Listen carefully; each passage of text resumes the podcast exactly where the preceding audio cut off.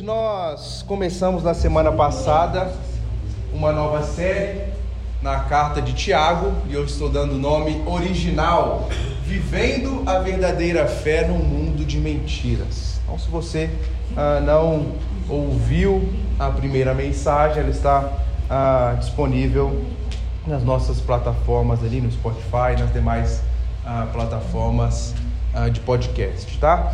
Bom, hoje ah, tem um grande desafio com vocês aqui de trazer o que o Tiago está falando ali logo no, no seu primeiro capítulo, no primeiro versículo.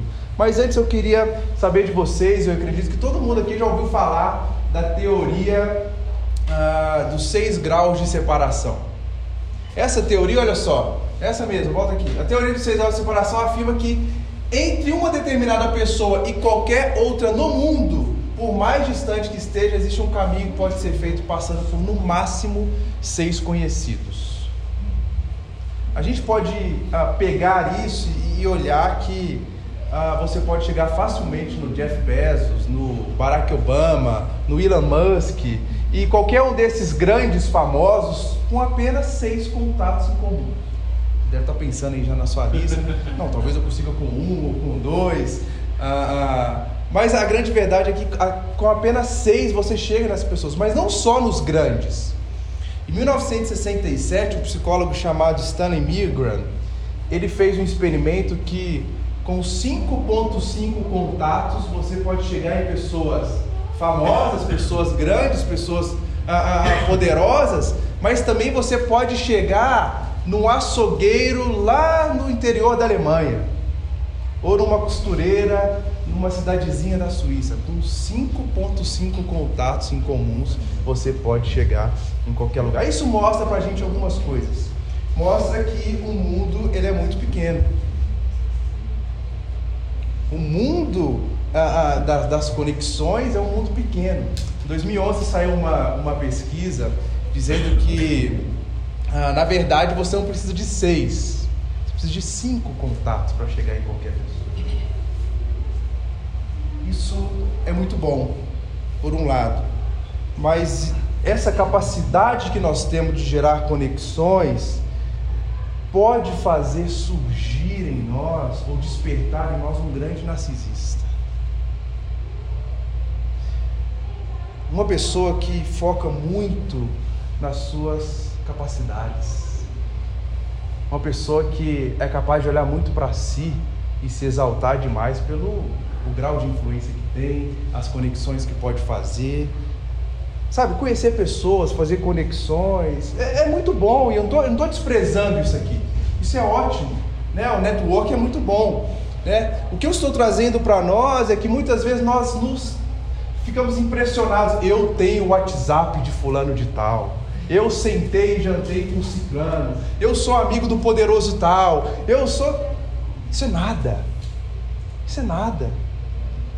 Sabe, a gente se impressiona de, de ser amigo do fulano, ter contato do cicrano, almoçar com não sei quem. Isso é nada, isso é só uma forma de você, muitas vezes, inflar o seu ego, massagear o seu narcisismo. Vocês lembram lá do mito do narcismo? Ele era um jovem caçador, né? Ah, que por um determinado momento descobriu a sua beleza e ele colocou toda a sua força, todos os seus recursos em cultivar a sua beleza e a sua vaidade. Só que no mito do Narciso, ah, nós vemos que ele, ao se contemplar tanto, ao focar tanto em si, ele deixou de cumprir algumas funções básicas, como se alimentar.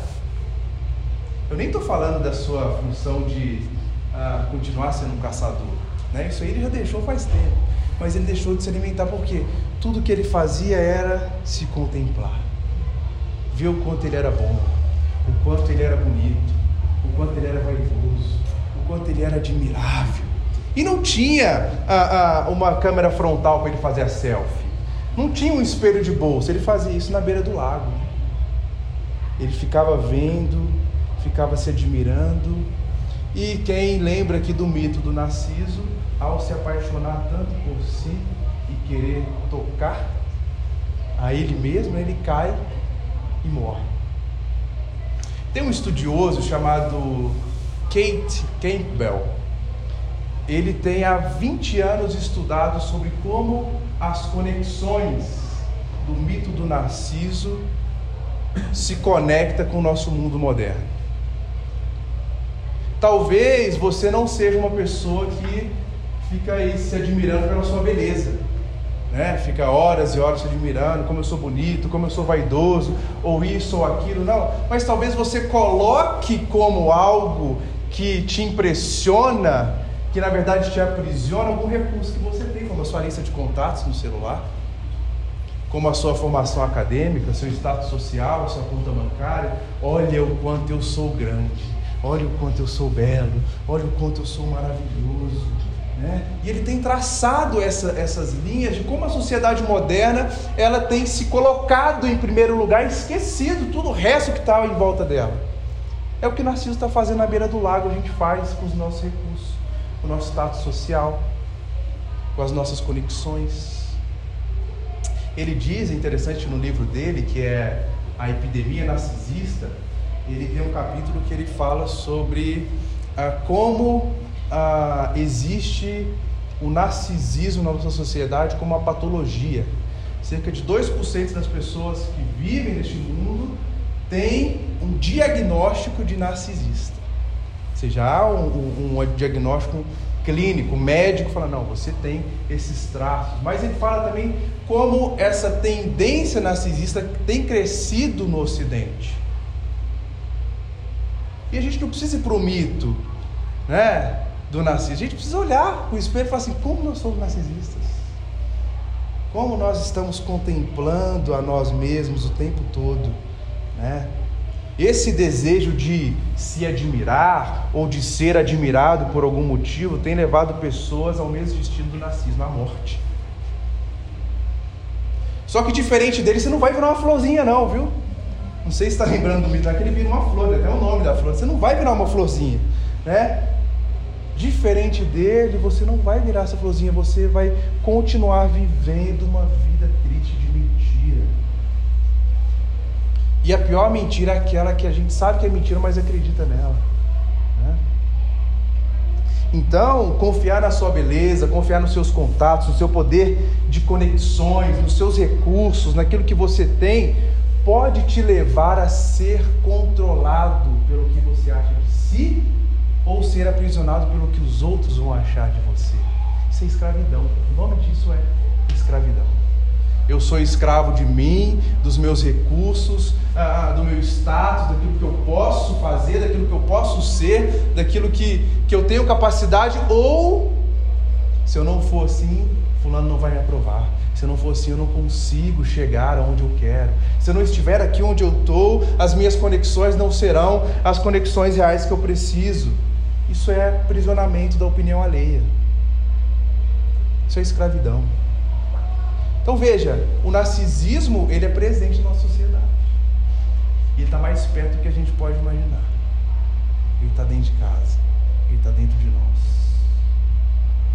Então Tiago vem e as primeiras palavras de Tiago nos ensina a vencer essa epidemia narcisista de certa forma escraviza, que de certa forma impacta todos nós. E ele fala lá no primeiro versículo, Tiago, essa é a apresentação dele. Tiago, servo de Deus e do Senhor Jesus Cristo. Vocês vão lembrar um detalhe da, da, da mensagem passada. Tiago era o que? Irmão de Jesus. Líder da igreja de Jerusalém. Só isso. Ele poderia começar a sua apresentação no LinkedIn, né? Tiago, irmão de Jesus, o Salvador conhece. Sabe quem é? Então, o contato dele, é meu irmão. Sabe, é meu irmão, a gente viveu na mesma casa, né? a gente já até brigou e tal. Ele é, sabe esse Jesus é meu irmão. Eu sou o líder da maior igreja que tem aqui. Eu não preciso de seis contatos para chegar até Jesus. A minha mãe é a mãe dele. Mas ele começa falando Tiago, servo de Deus e do Senhor. Ele se identifica como um servo. Nós já vimos alguns domingos que há algumas palavras do Novo Testamento para designar o servo, né, para falar o que é servo. Algumas palavras são usadas. Nós falamos sobre aquela palavra ruperetes, que é o remador do último porão. Né, vocês vão lembrar disso, aquele que está lá no último porão remando, né, sozinho, né, lá embaixo, ninguém está vendo. Mas aqui Tiago está usando uma outra palavra, que é a palavra doulos. E olha o que significa doulos: escravo, servo, homem em condição servil, alguém que se rende à vontade do outro, aqueles cujo serviço é aceito por Cristo para estender e avançar a sua causa entre os homens, dedicado ao próximo, mesmo em detrimento dos seus próprios interesses. Talvez você esteja familiarizado com essa palavra doulos, porque tem uma nova profissão ah, muito importante nos nossos dias, que é a doula. Né? Todo mundo acha que a doula era uma enfermeira, uma parteira, uma coisa. A etimologia dessa palavra, dessa função, é que ela era uma escrava. Doula, doulo, é escravo, escrava. É, então, ele está usando essa palavra quando ele diz Tiago, servo, Tiago, escravo de Jesus. Ele não fala que ele é irmão dele, ele não usa nada para dar carteira, ele não faz o que a gente faz. Essa é a grande verdade. Ele não faz o que eu e você a gente faz, porque a gente faz, a gente se impressiona com, com, com tão coisas bem menores do que isso, né?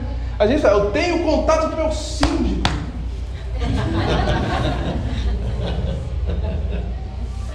Talvez você seja o síndico do prédio. Ele não se impressiona. Porque, na verdade, ele não é um escravo por força ou por necessidade. Ele é um escravo por escolha. Vocês lembram que na primeira mensagem ah, eu disse que Tiago ele se converte depois da morte e ressurreição de Jesus. Antes disso, os irmãos eles não davam moral para ele. Eles, ele não estava em alta com os irmãos, né? Ele se converte depois disso. Só que Tiago está tomando para si um título do próprio Jesus.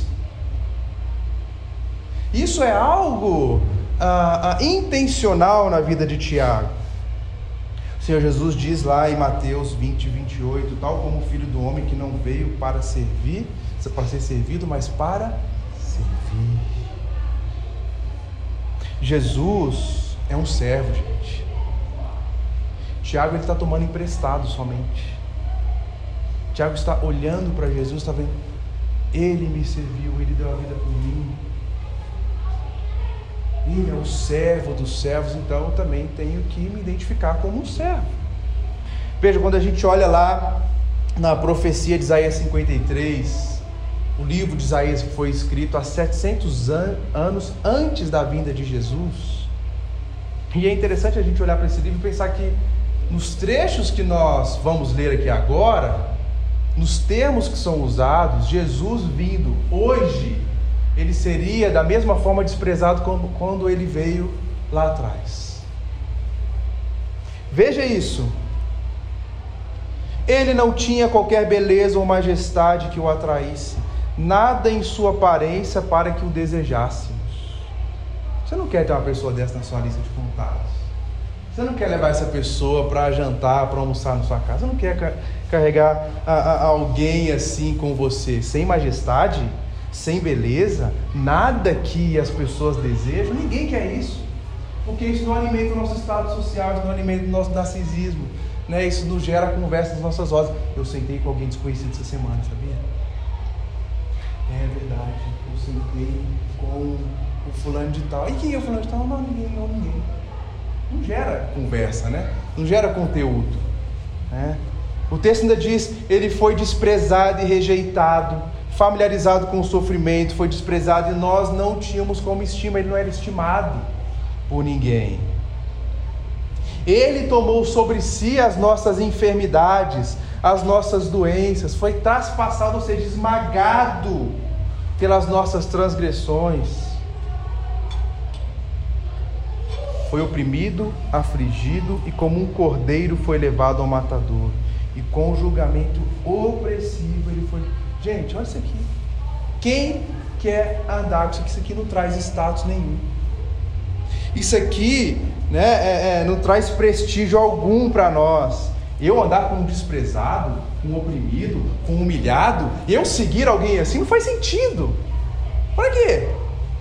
Se eu tenho contato do presidente, se eu tenho contato do diretor, se eu tenho contato do fulano de tal, para que que eu vou andar com esse aqui que não é nada?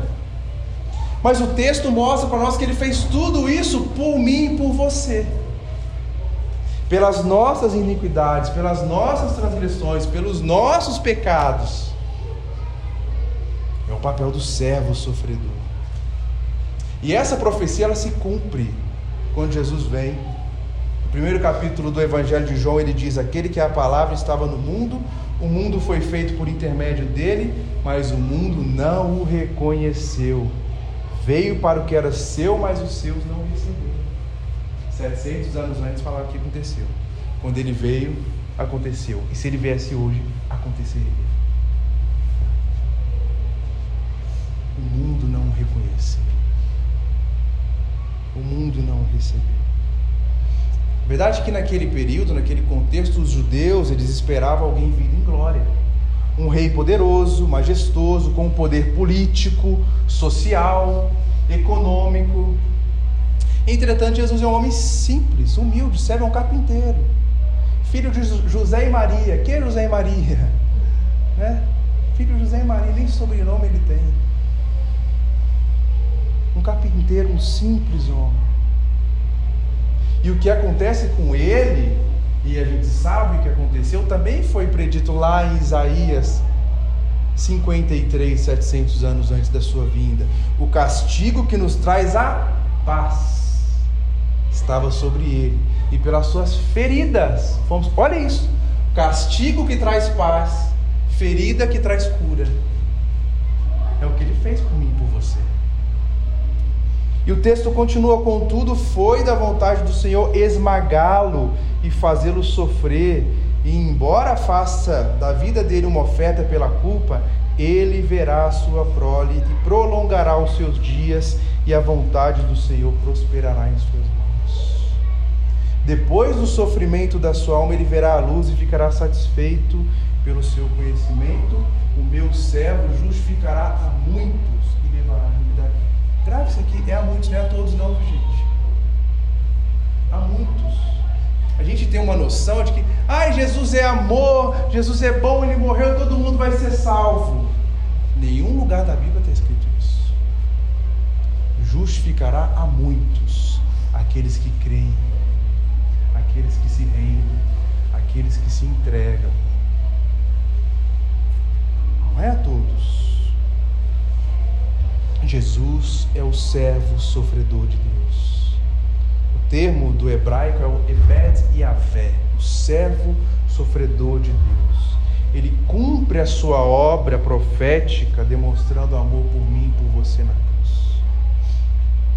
Eu gosto muito do, do texto, que é uma paráfrase, né, na verdade, um estudioso ah, chamado Eugene Peterson. Ele parafraseou a Bíblia inteira. Ele foi escrevendo né? ele é um estudioso de, de línguas originais, ele escreveu como se fosse uma paráfrase. Eu gosto uh, da paráfrase de Isaías 42, de 1 a 4, que ele diz: Olhe bem para o meu servo, estou dando a ele pleno apoio, ele é meu escolhido, e eu não poderia estar mais satisfeito com ele. Eu lhe dei o meu espírito da minha vida, ele estabelecerá justiça entre as nações. Presta atenção.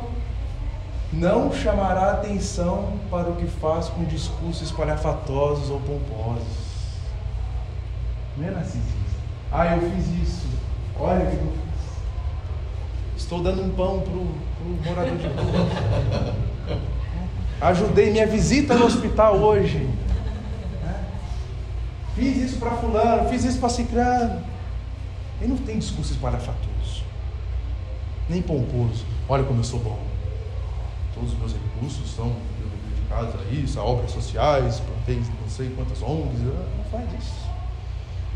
Ele não vai menosprezar os oprimidos nem os fracos, nem fazer pouco caso do cidadão comum, mas com firmeza e constância estabelecerá a justiça. Ele não vai fraquejar nem desistir, não será impedido até que termine a sua obra, que é trazer justiça à terra.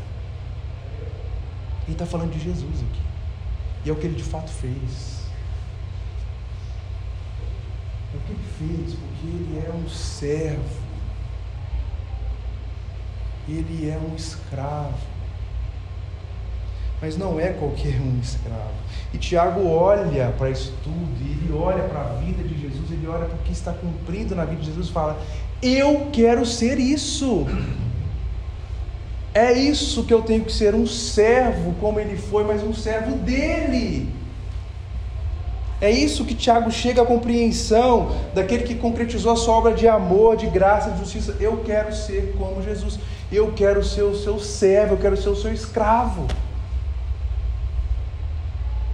Só que Jesus, além de ser servo, ele também é rei e senhor. Além de ser o servo sofredor, também ele carrega esse título: Rei e Senhor. Não é menos o mais importante. É um outro título, é Rei e Senhor. Isso às vezes é, é, difícil da nossa compreensão, porque a gente não consegue pensar, né? Como assim um servo, um escravo também é Rei e Senhor? Mas ele é. Tem um episódio que é narrado no, no Evangelho de João, que Jesus fala para os seus discípulos quem ele era, tendo uma atitude de servo. Olha isso, depois de lavar os pés dele, Jesus vestiu a capa novamente, retornou ao seu lugar e perguntou: Vocês entenderam o que eu fiz? Vocês me chamam de mestre e senhor? É o termo para senhor aqui. Vocês me chamam de mestre e senhor, e tem razão, porque eu sou. E uma vez que eu disse, uma vez que, que eu, Senhor e Mestre, lavei os pés de vocês, vocês devem lavar os pés uns dos outros. Eu lhe dei um exemplo a ser seguido. Faça isso também. Eu sou o rei, eu sou o Senhor, mas eu acabei de lavar os pés de vocês, pés sujos de de pescador, de cobrador de impostos, de gente que era desprezado, odiado. Eu acabei de lavar os pés de vocês. Digo a verdade, o escravo não é maior que o seu senhor, nem o mensageiro mais importante que ele. Ele está falando assim: eu sou o Senhor e você não é mais importante que eu. E se eu fiz isso sendo o seu Senhor, vai e faça. Agora que vocês sabem disso, felizes vocês serão se vocês praticarem. Coloca na prática, faça isso. O Deus do universo, a gente pensa na cena. O Deus do universo está ajoelhado com a bacia e com a toalha na mão, lavando o pé sujo. De um tanto de Zé Ninguém. De um tanto de gente que achava que era alguma coisa. Ele estava ajoelhado lavando os pés dele. Mas o que é ter o pé lavado se na cruz ele nos lava com seu sangue? É muito mais importante, é muito mais uh, uh, glorioso. Né? Nós somos lavados pelo sangue dele. Paulo também aos Filipenses mostra esse caminho de Jesus, um caminho de servidão que o faz também um ser exaltado ao dizer: tenha a mesma atitude demonstrada por Cristo, embora sendo Deus, não considerou que ser igual a Deus fosse algo que ele devesse apegar. Eu disse aqui, eu lembro no Natal, que tem uma frase do C.S. Lewis que ele diz: a você entender o que, que é Deus se encarnar no ser humano, é como você virasse uma lesma hoje. Pensa você virando uma lesma. Não cabe na sua, na sua concepção, né? Assim, como que eu vou virar uma lesma? É, o que Deus, exaltado, o Rei do Universo, faz ao virar um ser humano. Em vez disso, esvaziou si mesmo, assumiu a exposição de escravo e nasceu como ser humano. Quando veio em forma humana, humilhou-se, foi obediente até a morte, morte de cruz, morte humilhante de cruz. Por isso Deus o elevou ao lugar de mais alta honra. Ele deu o nome que está acima de todos os nomes, para que ao nome de Jesus todo joelho se dobre no céu, na terra, debaixo da terra, e toda língua confesse que o que? Jesus Cristo é Senhor. O servo que vem, serve, se humilha, morre, Deus o exalta. Timothy Keller, que a Renata trouxe agora há pouco, ele fala que, que essa é a valsa da, da trindade. Numa dança de valsa, às vezes se submete, né? um desce, outro sobe, levanta, é isso que está acontecendo. Ele se humilha ele se entrega, ele vira um escravo, mas quando ele completa a sua obra, o que, que acontece? Ele está no lugar de mais alta honra. Ele é Senhor, Ele é Rei. Todo joelho um dia se dobrará diante dele. Seja pedindo ajuda e infelizmente não terá mais ajuda, seja diante dele como seu Rei e Senhor. Todo joelho se dobrará, toda língua confessará: Ele é Rei, Ele é o Senhor.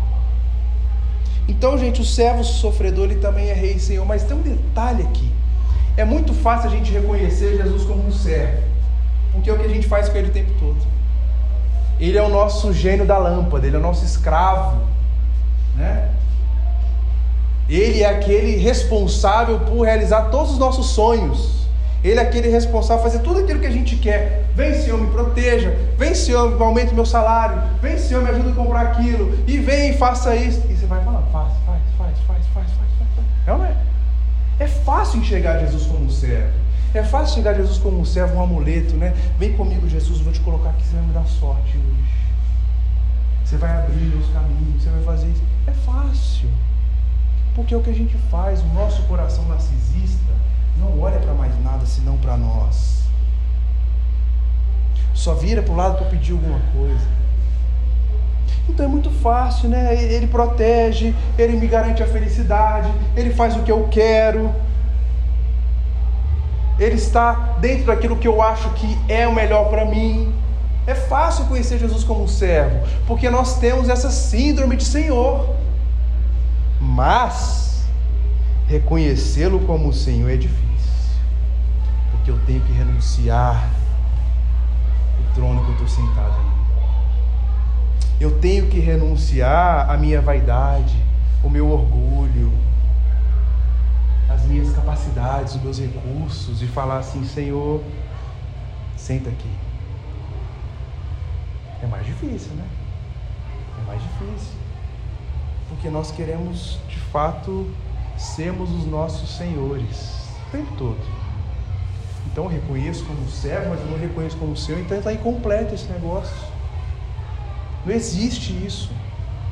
Ele é servo, mas ele é senhor. Então, eu preciso renunciar esse trono, eu preciso renunciar aquilo que eu acho que é o correto para mim. Tem uma curiosidade lá no texto de Lucas, no capítulo 5, quando Pedro ele está com Jesus no barco e tem aquela grande pesca maravilhosa. Né? Primeira coisa que Pedro fala quando Jesus entra no barco, ao deixar Jesus usar o seu barco de pesca, ele, ele o chama de mestre. Mestre, pode entrar. Só que nesse mesmo texto, quando Jesus faz o milagre, há uma mudança de palavra. Ele o chama de Senhor. Essa mudança de tratamento ali, porque ele se prostra, né? Fala: Faça-se de mim, Senhor. Eu sou pequeno, eu sou pecador e o Senhor é santo. Assim, ele começa como mestre, mas ele tem o reconhecimento que Cristo é o Senhor. Esse termo, que é Kyrios, de Senhor, ele foi adotado primeiramente não pelos cristãos. Ah, no contexto, ele era usado para se designar alguém que tinha um certo poder social e político. Existe uma expressão em grego que César é Kyrios. O Kyrios é César, ou seja, o César é o Senhor. Só que esse termo foi avançando para um uso não somente de poder político. César ele passa a ser visto como alguém que tem um poder divino. César ele é o representante de Deus no mundo. Então tenho que cultuar César. Eu tenho que reconhecer César como o Senhor. Né? Essa expressão de Jesus Cristo é Senhor, ela conflita com o que está acontecendo naquele momento. Como assim César não é mais o Senhor?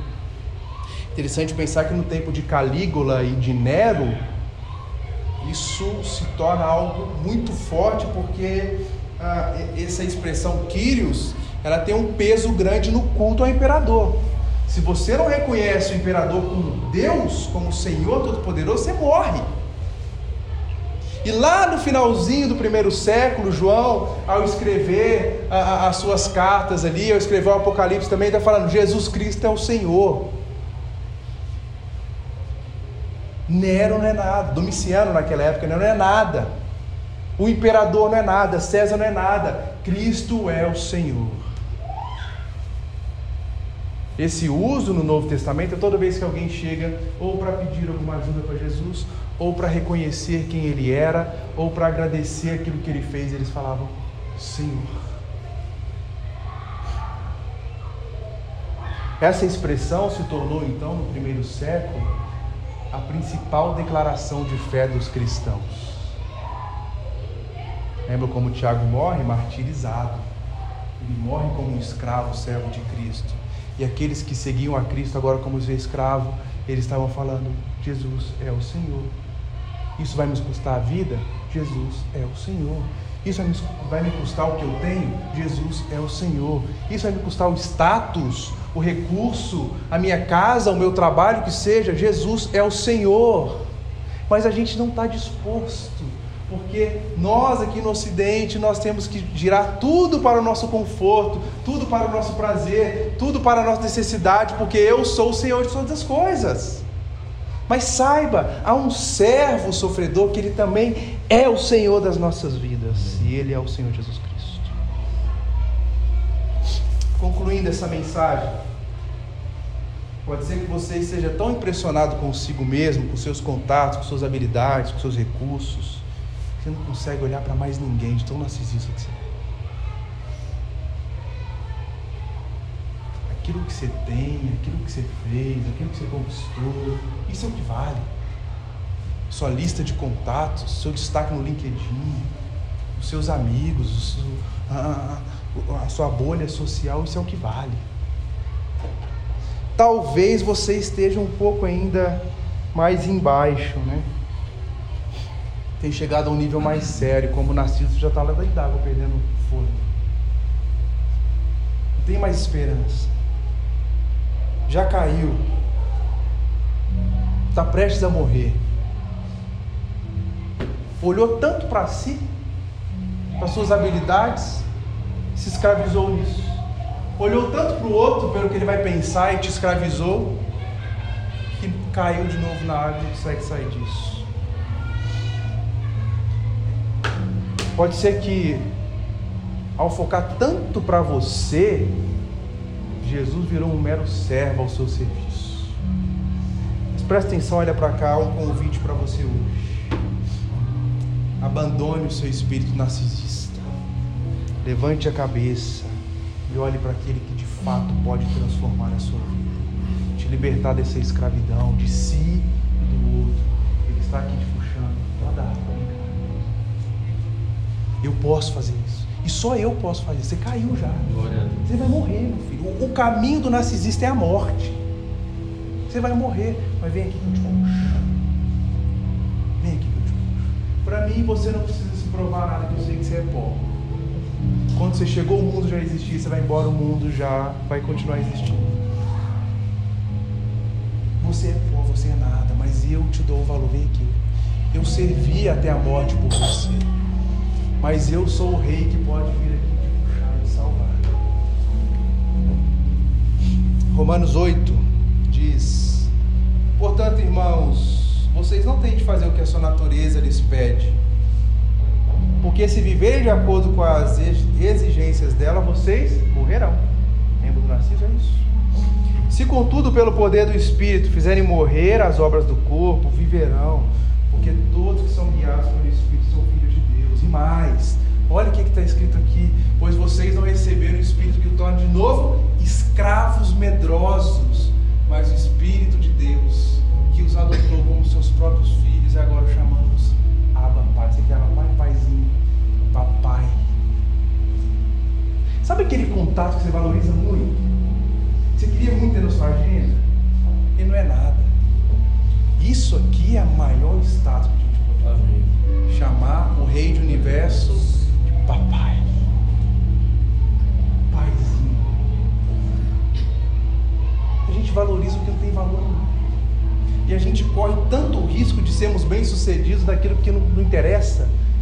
importa. E a gente vai correndo, vai correndo, vai correndo. Eu, eu quero chamar Deus de Pai.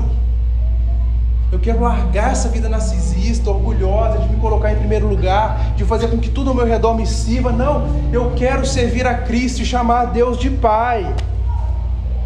Paulo diz aos Colossenses: vocês estavam mortos nos seus pecados e na incircuncisão da sua natureza humana. Então Deus lhe deu vida com Cristo, pois perdoou todos os seus pecados.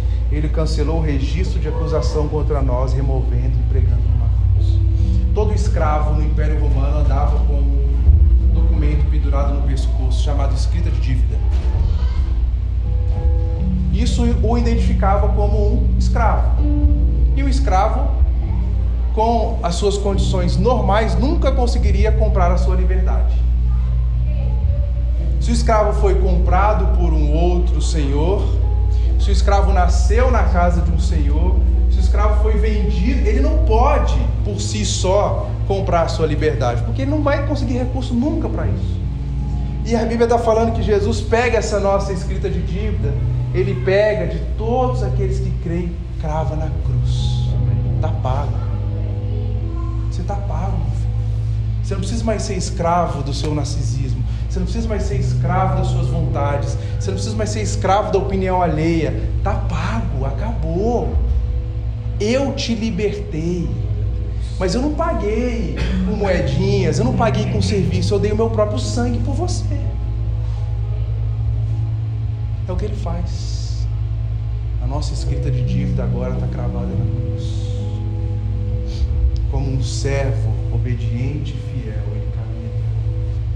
tira do pescoço de cada um e crava naquela cruz. Nós somos livres pelo poder do sacrifício de Cristo.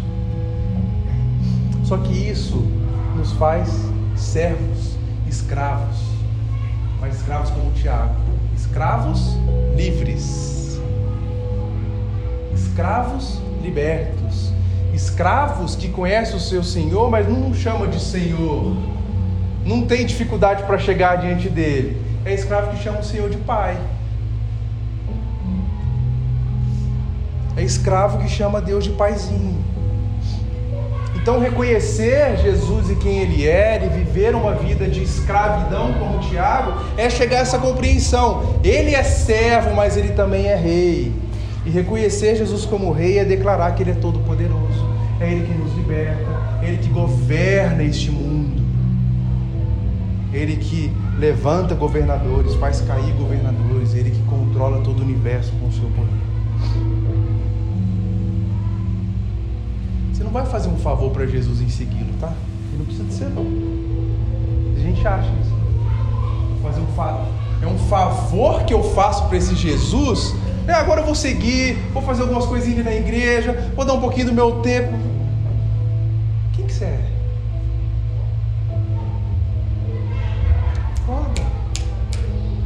Acorda. Quando você não encontrar o caminho do serviço a Cristo, reconhecê-lo, Deus, Cristo, como Rei e Senhor da sua vida, você vai ficar aí achando que você é alguém. E você não é ninguém. Mas Ele pode te tornar filho de Deus. Isso é tudo. Esse é o convite de hoje. Você não precisa de seis contatos. Só, Cristo. Ele te conecta de novo e Ele está aqui. Ele pode fazer isso. Ele quer fazer isso. Quer colocar isso em prática? Primeiramente, faça como Tiago: entregue-se àquele que, como servo, morreu e pode te libertar da escravidão do pecado. Desde que ele assuma o trono e reine totalmente sobre a sua vida. E segundo, o próprio Jesus diz: Busquem em primeiro lugar o reino de Deus e a sua justiça, e todas as outras coisas vão acrescentar. Busque em primeiro lugar o que? O seu trabalho, sua carreira, seu tempo, seu status, seus contatos, seu sucesso? Não. Busque o Senhor. Todas as outras coisas, sabe o que significa todas as outras coisas? Todas as outras coisas. Primeiro é o Senhor. resto vem depois. Entenda isso de uma vez por todas. Ele é Rei e Senhor. Busque em primeiro lugar.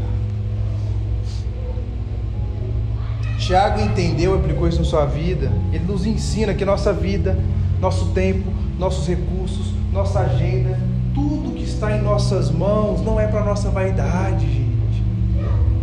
Deus colocou para que nós, de forma sábia, pudéssemos administrar como bons e fiéis servos dele.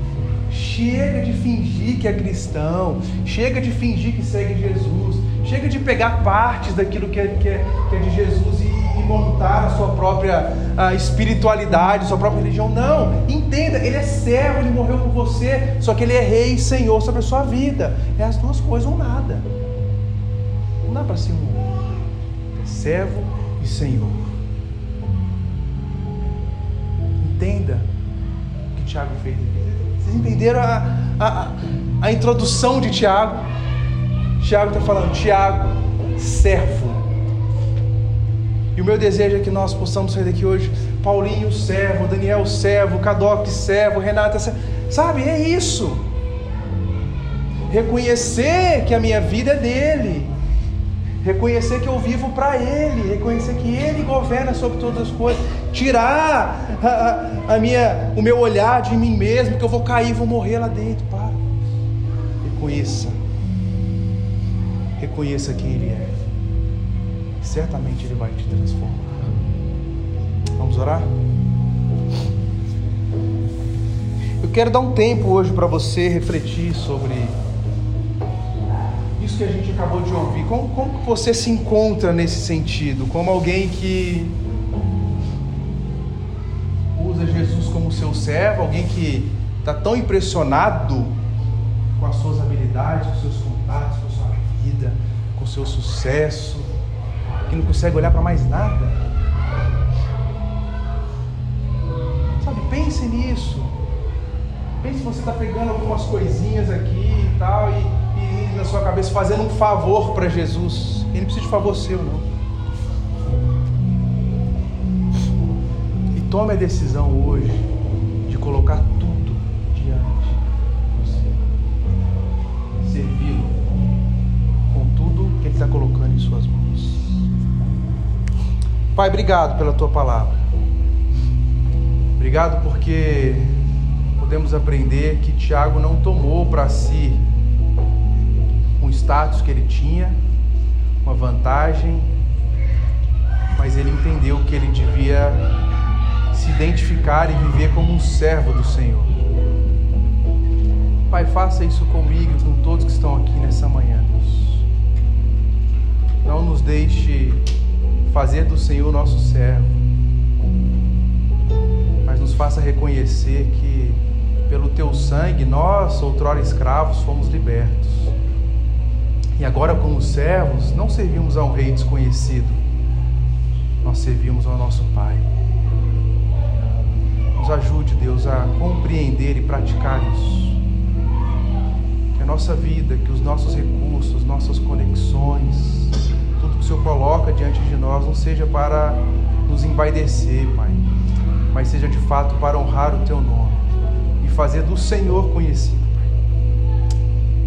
Eu oro por mim e por aqui